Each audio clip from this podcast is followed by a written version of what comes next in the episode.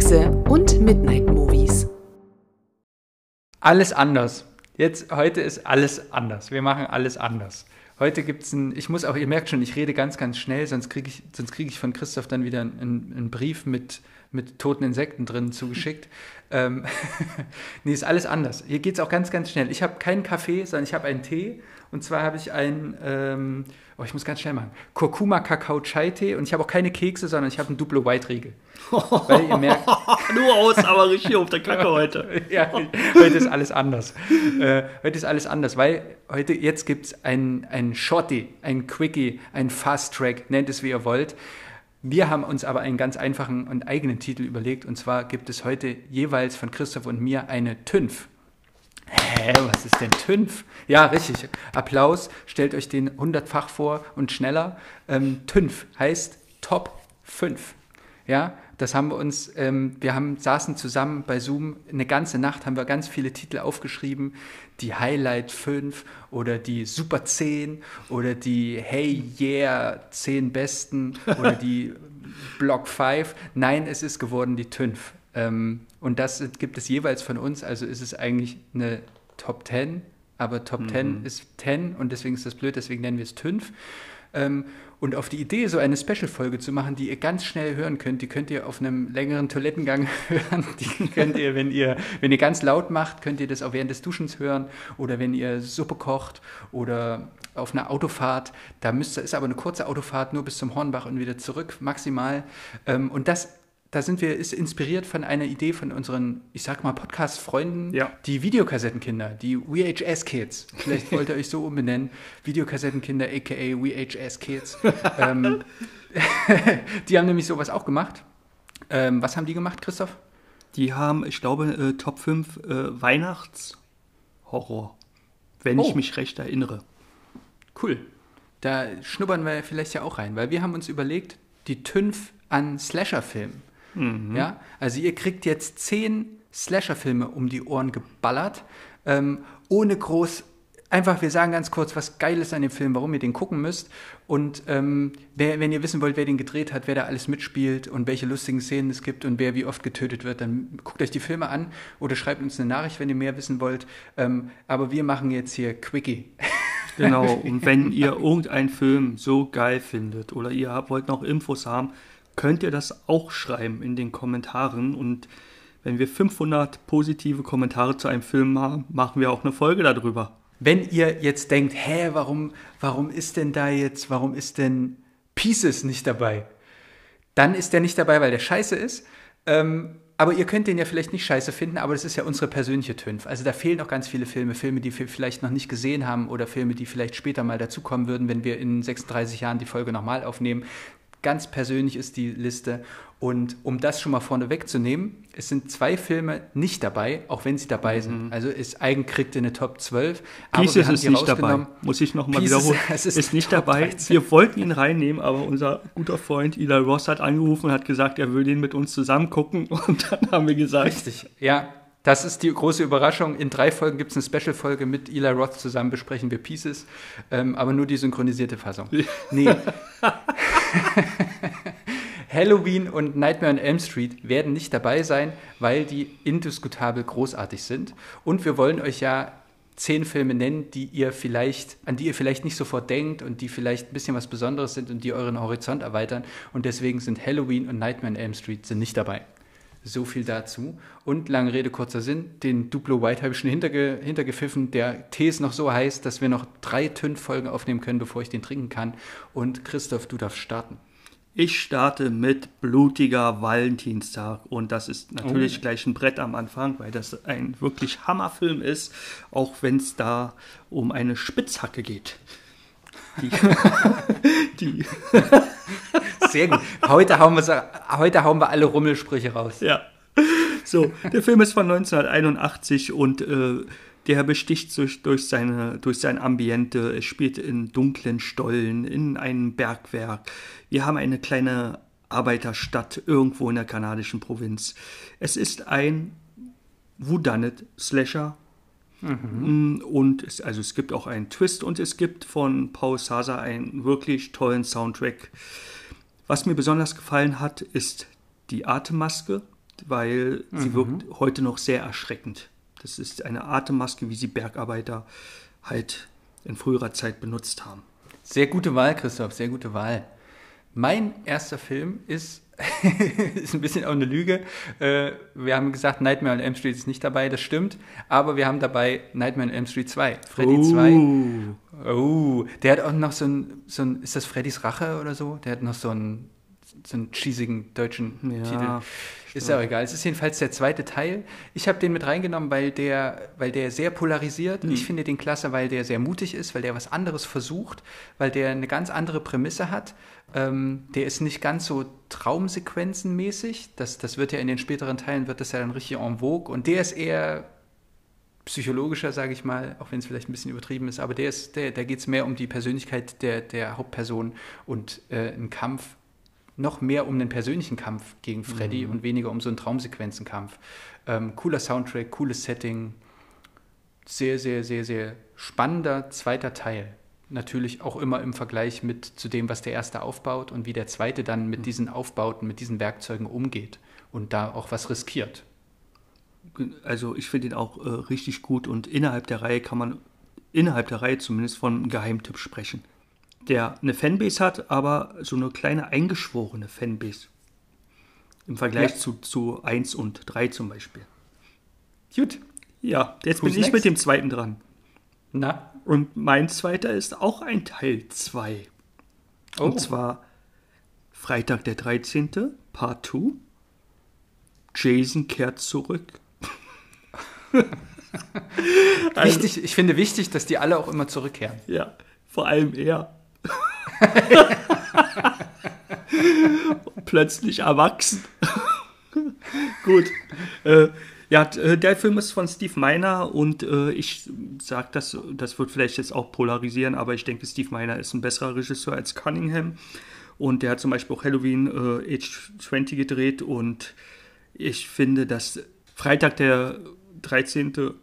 Part 2 der erste Slasher in der Reihe ist, während der erste Film eher ein Whodunit ist.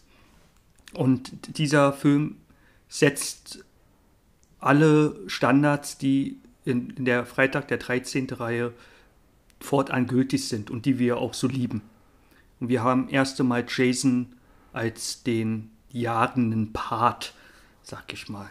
So, und er trägt dort einen Kartoffelsack. Und äh, Kartoffelsäcke finde ich sowieso richtig geil als Kopfbedeckung. Sind auch praktisch. Kann man als Rucksack kann man das auch nehmen. Ja. Oder um ähm, man kann Kartoffelsäcke auch nehmen, um darin Kartoffeln zu transportieren. Ach, das macht er vielleicht. Was noch heraus, was nämlich noch heraussticht, ist bei diesem Film. Man sieht seine Bude im Wald. Und das finde ich ganz toll, weil bei vielen dieser, dieser Slasher-Ikonen sieht man nicht die Behausungen, wo die wohnen. Also wo die den Rest der Zeit verbringen. Und Jasons Wellblechhütte sieht man. Richtig. Und die ist, da ist sehr viel Herz drin. ja, urgemütlich, urgemütlich. Wohnt er da auch nicht alleine? Nein. Man kann aber sagen, er mag Besuch nicht, weil es so, Ja, und dann ist er auch eigentlich der sympathischere. Michael Myers, der ist so, der ist so auf diese Maske fixiert und immer diese Maske und äh, und der nimmt sich halt, der hat am Nachmittag hat er noch auf dem Markt Kartoffeln gekauft und dann ist der da auch ganz pragmatisch und nimmt die dann auch und zieht die sich über den Kopf. Ich muss eine Stelle, eins muss ich wirklich noch sagen zu meiner Verteidigung. Dieser Film ist bei mir auf Platz 2 ohne den Vorspann. Weil ich mag den Vorspann nicht und der trägt nicht dazu bei, dass der Film gewinnt. Aber wir wissen ja, wie es ist. Teil 1, die Leute müssen irgendwie eine Verbindung im Kopf haben und den hätte man weglassen können. Der Film ist super. Sehr gut. Ähm, wir, wir bleiben im Camp und fahren mit dem Fahrrad oder mit unserem neuen E-Scooter, mit unserem neuen E-Scooter von, von, von Vibe äh, oder von Lemon und fahren einmal um den See rum und dann sind wir an einem See und dann da, da gucken wir uns um, wer ist denn da? Und dann sehen wir doch, hä? Das ist doch der Typ, das ist doch der kleine Dicke von Seinfeld. Was macht der denn dort? Und wir sind in einem anderen Camp, Campnamen habe ich vergessen, ähm, wir sind bei The Burning. erst kürzlich wieder gesehen. Auch der äh, hat eine neue Veröffentlichung erfahren. Darum haben wir den hier zu liegen gehabt. Und als wir uns das letzte Mal gesehen haben, haben wir den zusammen geguckt. Und wir haben schon in Erinnerung gehabt, der hatte uns damals gut gefallen. Der könnte etwas für unsere TÜNF Slasher-Filme sein. Und es soll sich bewahrheitet haben. Der ist klasse. Man hat diese geile Camp-Atmosphäre, mhm. wo wir ja beide auch große Fans von sind. Auch hier wieder so ein bisschen kecke Sprüche, manchmal auch ein bisschen, manchmal auch ein bisschen, manchmal auch ein bisschen mehr unter der Gürtellinie, aber es macht Spaß, den zu gucken. Man kommt auf so eine coole Atmosphäre. Man hat diesen Sommer, man hat diesen Wald, Kanufahren-Vibe, der hat ein paar coole Szenen. Macht Spaß zu gucken und ich finde, das ist doch eine sehr gute Voraussetzung für einen Slasher-Film und damit ein wichtiger Eintrag in unserer TÜNF. Ja, und super Effekte. Sind die von Savini? Ich glaube mich oh, zu erinnern. ja, ich denke ja. Gut, äh, mein nächster Film heißt Prom Night. Der hat, glaube ich, noch einen Zusatztitel. Die Nacht des Schlechters. Ja. Genau, von 1980. Auch wieder ein kanadischer Film und man merkt schon, Kanada war äh, Anfang der 80er oder Ende der 70er, Anfang der 80er äh, auch eine kleine Hochburg des Slashers. Und das ist ein Film, äh, da braucht man gar nicht viel zu sagen. Man könnte, also Halloween meets äh, Saturday Night Fever, meets Carrie, meets äh, Black Christmas. Jetzt hast, du aber, jetzt hast du da aber auch wirklich die Besten der Besten rausgesucht, um die alle in einen Topf zu schmeißen und dann kommt am Ende Prom Night bei raus. Richtig. Und man könnte jetzt diese ganzen großartigen Filme sehen, aber man kann auch sagen, schenkt mir das. Ich gucke nur Prom Night. Da hat man alles. Nein, das ist, ähm, jetzt, es geht so ein Wort um seit ungefähr, für mich gefühlt seit zwei Jahren oder so. Guilty Pleasure, kann man das äh, ja. sagen. Ein Film, der einem ans Herz gewachsen ist, aber von dem man auch weiß, es ist in dem Genre nicht der beste. Und darum mhm. geht es ja auch in unserer TÜMF. Es geht um Filme, die wir gerne haben, die wir gerne gucken und die uns vielleicht schon eine längere Zeit begleiten.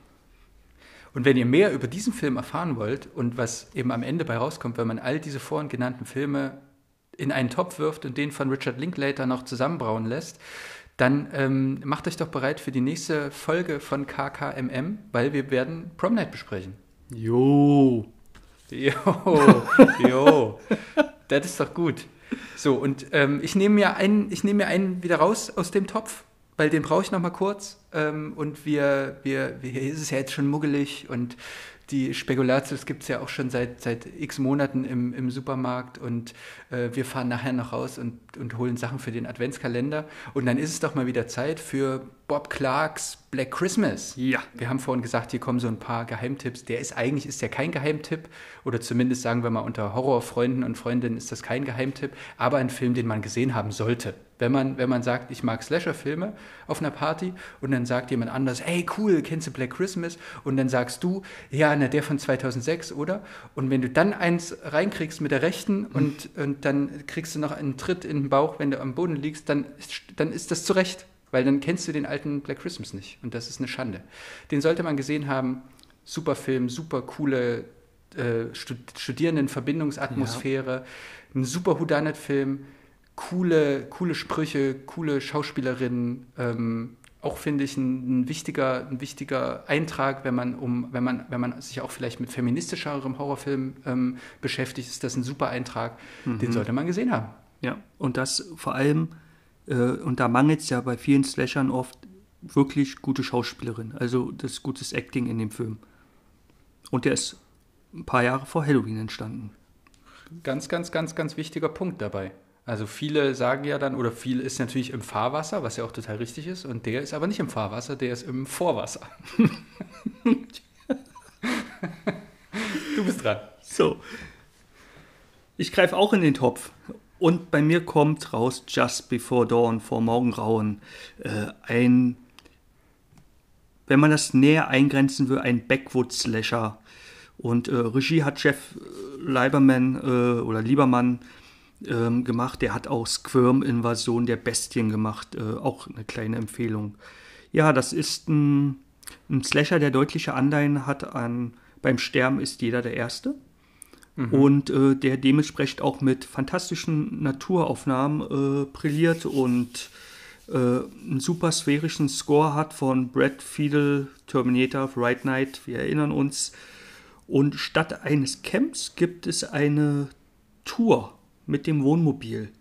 Und dann wird dort, werden dort Zelte aufgeschlagen und es gibt ein Lagerfeuer. Es gibt Tänze ums Lagerfeuer herum von betrunkenen jungen Erwachsenen. Und es gibt eine wirklich, wirklich taffe Heldin in dem Film. Oder ein toughes Final Girl, wie man früher mal gesagt hat. Ja, also Just Before Dawn. Meine Empfehlung. Vor, de, vor dem Morgengrauen, oder so heißt der Ja. bei uns, ne? Genau. Cool. Sehr gut. Ein Film, an den ich mich, den haben wir auch zusammen gesehen, behauptet Christoph immer. Ich kann mich da nicht dran erinnern, beziehungsweise verwechsel den mit 100 anderen Filmen. Ich freue mich aber darauf, den nochmal zu schauen. Ich hoffe, du hast dann auch noch Lust. Ja, absolut, absolut. Und auch ein Film, das haben wir, äh, Matthias und ich, auch festgestellt. Es gibt ja unter euch Menschen, die generell Originalton hören. Und bei den ein oder anderen Slasher bietet sich das an, auf die Originalspur zu wechseln, weil die deutsche Synchro vielleicht lustig ist, aber so verfälscht, dass, äh, dass es der Spannung nicht gut tut. Auch was so Sounds angeht. Ja. Geht es ja gar nicht nur um schlechte Stimmen, sondern auch, wie viel man sich ähm, bemüht, eine Atmosphäre, die atmosphärischen Sounds auch zu übernehmen. Manchmal sehr schwierig. Ja. Ich habe einen Film, da würde ich auf jeden Fall auf, auf Guilty Pleasure zurückgreifen. Das ist Der Umleger. Oh. Mm, ein Film, der im Originalen The Town That Dreaded Sundown heißt. Ähm, ein Eintrag für den dokumentarischen Slasher, ein Eintrag für den Kartoffelsack-Slasher, wichtige Liste, wichtige Liste, und ein Eintrag für den True Crime Slasher. Da ist natürlich auch immer ein schmaler Grad zwischen, ist das, ein, ist das eher so ein Polizeifilm, eher so ein, eher so ein investigativer Thriller oder ist das ein Slasher? Ich hätte den hier gerne mit drin, deswegen sage ich, das ist ein Slasher. Und der hat noch so eine coole Backstory. Der ist erstmal ist der ewig alt. Oh Gott, ich hab, ist der von 70 oder so? Der ist auf jeden Fall weit vor 76, Halloween. glaube ich. Irgendwie sowas. Gilt, gilt neben Black Christmas auch auf jeden Fall, wenn man so an Filmen schaut, wo man sagt, das sind die, die Urfilme des Slasher-Genres, die Pioniere des Slasher-Genres, dann ist der auf jeden Fall dabei. Ähm, und eine coole Backstory. Der, dadurch, dass der True Crime ist, hat der quasi auch von da, wo der Film spielt, eine, eine große Fanbase oder einen großen Kultstatus. Ähm, es geht um einen, äh, um einen Mordfall, der noch ungeklärt ist. Und es gibt alljährlich ein Festival, wo dieser Film gezeigt wird. Und noch ein spannender Fun-Fact dazu: Es gibt ein Remake, das war auch sehr ansehnlich.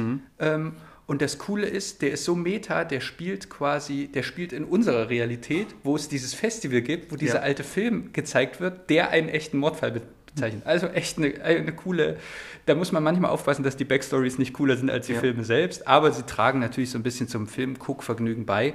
Und deswegen ist das auch ein besonderer Eintrag, ein Guilty Pleasure, ein, ein cooler Film auf dieser Liste. Äh, ich, ich weiß jetzt nicht, was als letztes bei Matthias kommt, aber ich nehme mal an, dass es der neueste Film ist, denn der ist aus den 90ern. Ja, dann Oh. ist das so. Ach, das haben wir gar nicht erwähnt. Wie Ja, peinlich. ach ja, Wie ganz peinlich. unangenehm. Ihr wundert euch jetzt, Mann, warum packen die denn hier diese alte Scheiße aus? Ja. Wir haben so viele neue Filme und die gucken sich nur diese, alte, diese alten Furzfilme an. Das haben wir gemacht, weil wir das splitten, weil das so eine äh, riesengroße, so ein riesengroßer, so eine riesengroße Masse an Filmen ist, haben wir gesagt, wir geben eine Ära vor Scream und eine Ära nach Scream. Und wir befinden uns jetzt, jetzt habt ihr euch so lange gewundert, zum Glück kommt jetzt noch die Auflösung. Wir sind jetzt natürlich vor Scream. Ja. Und deswegen spricht Christoph jetzt von dem neuesten Film. Nein, wundert euch nicht, ihr habt keinen Podcast von, von 94 ausgegraben. der ist schon jetzt, der ist schon jetzt, es gibt nur diese Besonderheit. Wir behandeln jetzt äh, unsere TÜV vor Scream. Haben wir vergessen, tut uns leid. Ja, der Was Film ist es denn nun? Chucky 2.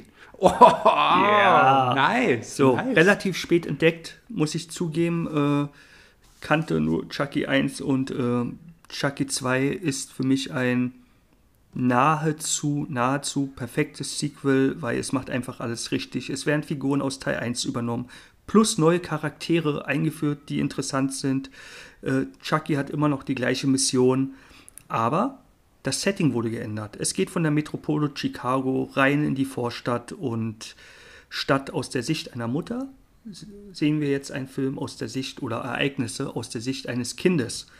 Und ich finde äh, diesen Film, also der ist mir wirklich krass ans Herz gewachsen. Die Ästhetik der Aufnahmen, damit muss man klarkommen, das muss ich sagen, weil äh, er ist Anfang der 90er entstanden und das ist eine Zeit, die nicht mustergültig für Horrorfilme ist.